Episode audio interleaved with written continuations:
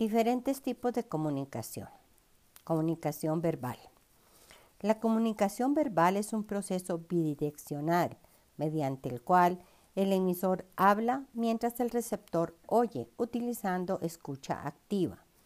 Entiende, mantiene el interés y produce una respuesta. Se utiliza esta comunicación con el cliente interno y con el cliente externo, ya sea en persona, online o telefónicamente. Hablar. Pocas veces nos preocupamos de cómo hablamos o cómo nos oyen los demás. No se trata de convertirnos en locutores profesionales, sí de causar un efecto agradable en los demás. Sus atributos personales como la voz, sus conocimientos y actitud son esenciales en esta comunicación. En un mensaje presencial, la percepción por parte del receptor y de acuerdo con los estudios del doctor Albert Merhavien, tienen que ver en un 55% con el lenguaje corporal y silencioso, 38% con la voz del emisor y un 7% con el contenido. En una comunicación online, estas percepciones tienen una variación debido a que el interlocutor no ve totalmente el cuerpo del otro. El lenguaje corporal tiene una percepción del 40%, la voz una percepción del 45%, mientras el contenido una percepción del 15%. Por teléfono, la percepción es de un 65.5% por la voz y por el contenido 34.5%. La vocalización o articulación tiene que ver con el uso de órganos corporales que controlan el sonido, como la lengua, la garganta, las mandíbulas, los labios, las encías y los paladares, y la pronunciación con el acento utilizado. Es complejo cambiar el acento con el que hablamos, sin embargo, en lo posible evitaremos modismos o regionalismos muy marcados. Velocidad adecuada y ritmo. Por lo general, se sugiere buscar igualar el ritmo y velocidad del interlocutor, no solo para asegurarnos que nos entienden, sino también para evitar que nos rechacen. Una persona que habla demasiado lento puede desagradar a una que habla muy rápido o viceversa. Algunas veces, para despertar el interés, puede cambiar el ritmo, logrando mayor atención por parte del interlocutor. Volumen adecuado. Para utilizar el volumen adecuado, recuerde utilizar el del interlocutor, siempre y cuando él no esté gritando. Depende de la confidencialidad del tema o de la cercanía de otras personas, el sitio o el medio de comunicación utilizado. Cuando es online o al teléfono, también dependerán de lo buena o mala que sea la señal y la conexión. Tono y timbre de la voz. Tiene que ver con los sonidos graves o agudos que se emiten al hablar.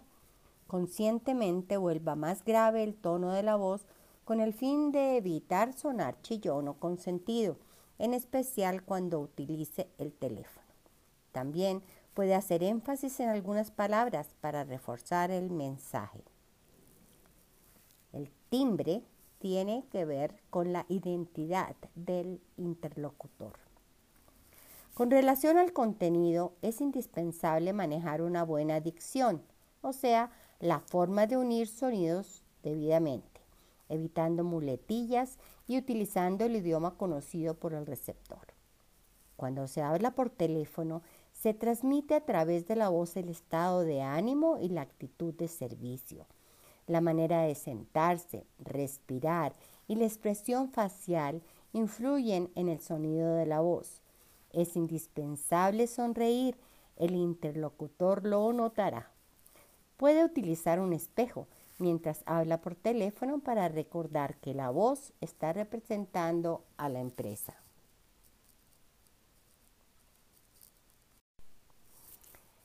Escuchar. La acción de escuchar es mucho más que oír, es interpretar las palabras, sentimientos y emociones del interlocutor.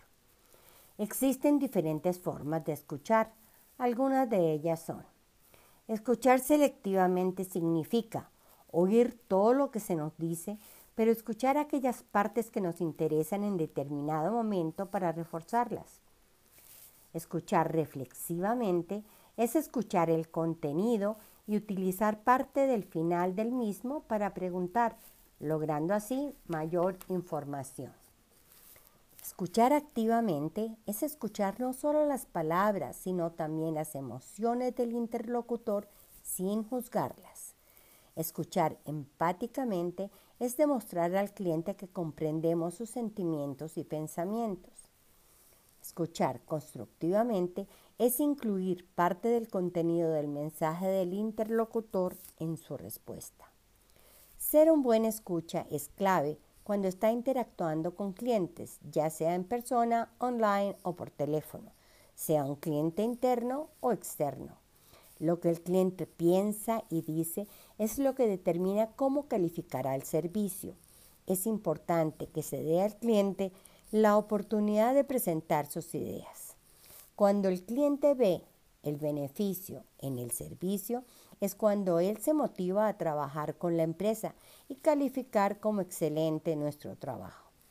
Sentarse o pararse derecho, mantener la mirada en los ojos del cliente o imaginar al cliente si es por teléfono, tomar notas, no dictados, solicitando permiso si está en la oficina del cliente, lo ayudarán a concentrarse en lo que le están diciendo.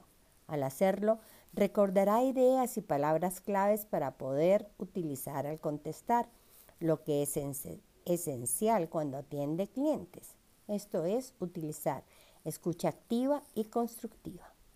El diálogo es esencial y ser un buen escucha es el 50% del proceso del diálogo. Muy a menudo, el comercial monopoliza la conversación. Es su responsabilidad que el cliente entienda cómo su producto o servicio lo puede beneficiar.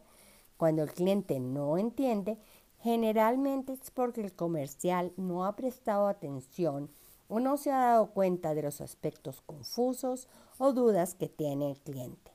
Es mucho más complejo ser un buen escucha por teléfono, ya que no se cuenta con el lenguaje corporal del cliente para recibir retroalimentación y se tiene que limitar a confiar en las imágenes que contienen las expresiones vocales. Comunicaciones telefónicas, celular o fijo. Como comercial, debe ser consciente de las ventajas y limitaciones que tiene el teléfono. Una de las mayores ventajas es el ahorro de tiempo para atender las necesidades del cliente o pedir una cita. Sin embargo, una de las limitaciones es que no puede ver al cliente y observar sus reacciones. Si analiza la cantidad de veces que utiliza el teléfono verá que su uso es tan frecuente que forma parte de una rutina diaria. El teléfono es muy importante para atender a nuestros clientes o pedirle una cita. Por tanto, debemos tener en cuenta la forma correcta de utilizarlo para así sacarle el mayor provecho posible. La utilización indebida del teléfono puede convertirse en un obstáculo de las comunicaciones empresariales, tanto internas como externas, y puede llegar a hacernos perder negocios o relaciones importantes. No deje sin contestar o devolver sus llamadas más de 24 horas. La utilización del teléfono puede parecer algo trivial e insignificante, pero no hacerlo adecuadamente da una mala impresión tanto de la empresa como de sus colaboradores distorsionando por completo la imagen de calidad total que buscamos. Si utiliza el teléfono con frecuencia o por periodos largos como en recepción, un contact entre otros, es recomendable el uso de la diadema o manos libres, de tal manera que sus manos queden libres para tomar notas o escribir en el computador y su cuello no sufra al doblarlo para sostener la bocina o celular. Se sugiere tener la bocina a 3 centímetros de la boca para lograr una excelente comunicación verbal. Esto en teléfonos fijos. Nunca coma o beba cuando esté hablando por teléfono. Cortesía y efectividad telefónica. Cuando un cliente llama a la empresa o a usted, generalmente es porque necesita ayuda o información. La persona que contesta el teléfono está representando a la empresa. Su voz, su actitud y cortesía son las de la empresa. Su disposición por ayudar a quien llama confirma y fortalece la imagen de la empresa en la mente de la persona que llama. No solamente la cortesía logra esa imagen, la efectividad, que es la suma de eficacia más eficiencia en atender su necesidad, es sumamente importante. Ustedes, la empresa, su actitud y su efectividad al teléfono harán que sus clientes se sientan a gusto. Además, como personas, siempre esperamos ser atendidos de la manera más cortés. Por tanto, Conteste el teléfono como le gustaría que le contestaran a usted al llamar a cualquier oficina, despacho o incluso a un amigo, siempre recordando el protocolo empresarial. Estos son algunos pasos que le ayudarán a vender su imagen por teléfono a sus clientes cuando ellos llaman.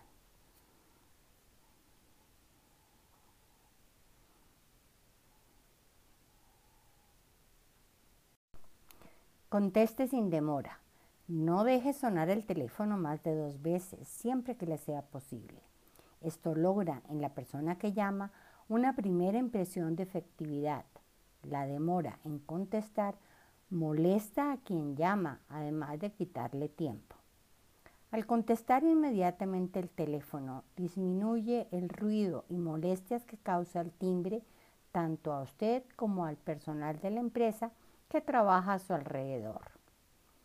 No solo lo rápido al contestar el teléfono es importante, mucho más es la forma como se haga. Conteste el teléfono con una sonrisa en su cara, su tono cambia y el que llama se contagia de su alegría. No basta con decir buenos días, empresa X. Esta frase debe ir acompañada de una entonación suave y amable, no cortante.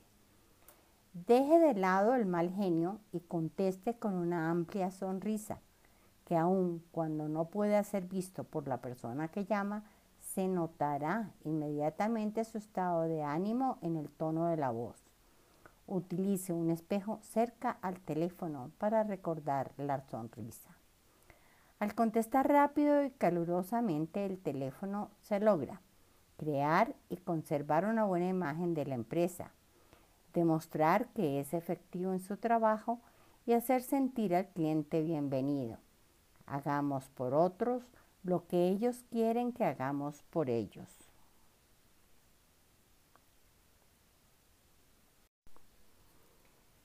Identifíquese. Dependiendo del sistema telefónico que tenga su empresa o lugar de trabajo, la persona que conteste el teléfono debe siempre saludar a quien llama identificar la empresa y su departamento o su nombre y apellido de acuerdo con lo acostumbrado. Existen normas generales que pueden ser aplicadas de acuerdo con su caso. Si su oficina tiene una operadora en el conmutador central o un contestador automático central, este debe saludar identificar a la empresa pasando la llamada a la extensión o a la persona solicitada.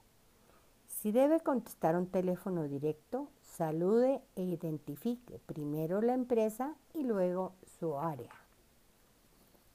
Si recibe una llamada por una extensión del conmutador, salude e identifique su área y dé su nombre y apellido si se acostumbra. Si debe contestar el teléfono de otra área por no encontrarse alguien de esta disponible, identifique la empresa si es una línea directa y el área que corresponde o el nombre de la persona que trabaja en esa oficina.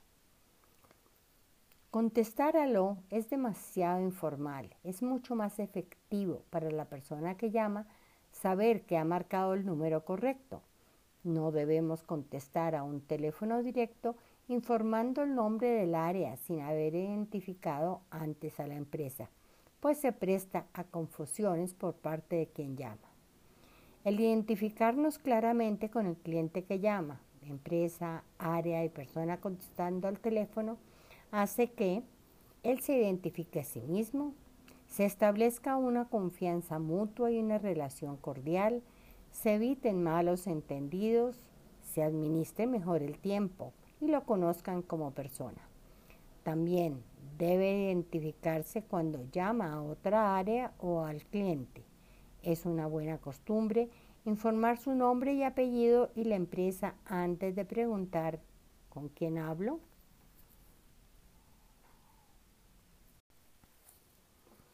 Escríbalo. Todos tendemos a olvidar lo que hemos oído. Por tanto, es una buena costumbre mantener una libreta y un lápiz al lado del teléfono. Cuando el cliente que llama se identifica, es importante escribir su nombre y si es difícil pronunciación, puede preguntar con cortesía, ¿cómo se escribe su nombre, por favor? El cliente lo puede aclarar o deletrear. Esto con el fin de utilizarlo cuando dé una respuesta. Además, muchas veces se nos solicita información sobre alguna cuenta o número de orden y como no es fácil recordar números, es mejor anotarlo y así poder buscar la información solicitada. Además, cuando nos dictan una dirección o teléfono, debemos escribir esta información para poder utilizarla después repitiendo lo anotado. Si está tomando una razón o mensaje, ya sea para un superior jerárquico u otro colega o colaborador de la oficina, es bueno dejarle una nota con toda la información sobre la persona que lo llamó. Si usted no tiene la información que solicita el cliente, es una buena costumbre pasarle una nota con el detalle de lo solicitado por el cliente a la persona que podrá darle lo que necesita. Si no tiene buena memoria, hágase una de papel. Utilice escucha activa. Cuando se atienden clientes por teléfono, la única forma de comprender a cabalidad lo que él necesita es utilizar escucha activa e ir tomando nota de lo dicho, con el fin de evitar que el cliente tenga que repetirlo. Una vez entienda lo que el cliente necesita, estará en condiciones de poderlo ayudar. No tema preguntar al cliente si él le dice algo que no entiende. Es mejor preguntar que cometer una equivocación. Ser un buen escucha es un arte. Preste atención a todo lo que dice el cliente y tenga en cuenta el tono de su voz. Resuelva al cliente su problema. Si está en capacidad de contestar a la solicitud del cliente por teléfono, hágalo. Dele la información o resuelva su problema de una forma rápida, efectiva y con cortesía. Si la respuesta a la solicitud hecha por el cliente no está en sus manos darla, infórmeselo al cliente, dígale quién podrá atenderlo o solicítele que vaya a la oficina si se requiere su presencia para solucionar el problema.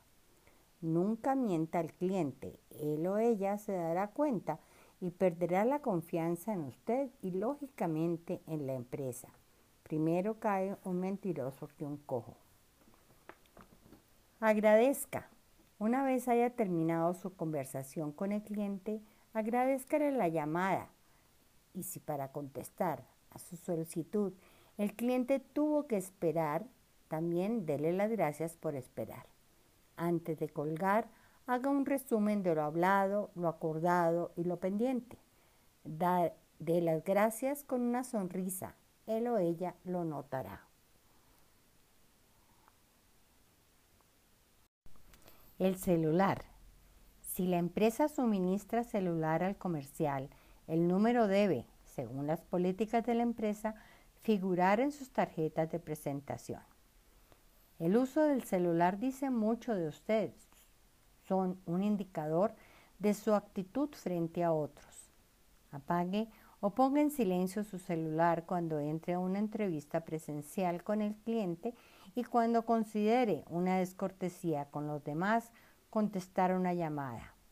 Utilice para esto su buzón de mensajes. Igual será cuando tenga una entrevista online. Cuando hable, mantenga un volumen de voz apropiado. Los demás no deben enterarse de su conversación. Si está esperando una llamada urgente, en especial cuando se trata de familia, Deje el timbre del teléfono en bajo o vibrador y retírese cuando entre la llamada, avisando al cliente de una emergencia. Pida al interlocutor su número de teléfono fijo para llamarlo si la señal no es buena. Al manejar su carro, solo utilizará el celular cuando cuente con el equipo de manos libres. Sin embargo, tenga cuidado de no distraerse cuando reciba noticias que lo afecten emocionalmente. Mantenga su celular en un sitio donde pueda encontrarlo rápidamente y no lo deje sonar más de tres veces si puede. No mantenga su celular muy cerca del cuerpo. Este emite ondas nocivas para su salud.